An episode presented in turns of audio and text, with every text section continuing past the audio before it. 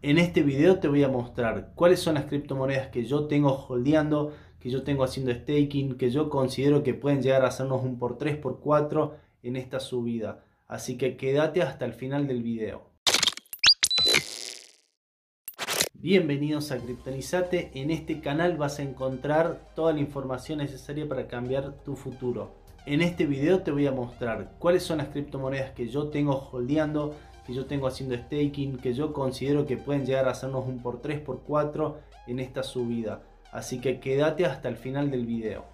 Antes que nada quería contarte que todas las criptomonedas tienen correlación con Bitcoin. ¿Qué quiere decir esto? Que si Bitcoin sube, las monedas tienden a subir. Si Bitcoin baja, las criptomonedas tienden a bajar. El resto de las criptomonedas.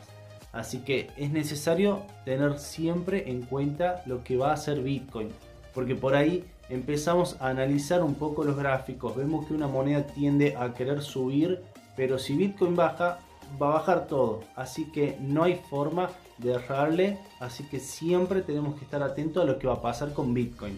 Yo tengo un 35% de mi capital en DOT, porque yo considero, ya sea por las parachains, por el FOMO que se está creando y por el bloqueo de DOT que lleva en estas subastas de parachains, el incremento del valor en DOT.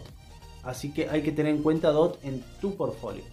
Bien, tenía el 50% en Bitcoin, pero como yo quiero capitalizarme un poco más rápido, yo entiendo que Bitcoin puede hacerme un por 2 en esta subida importante.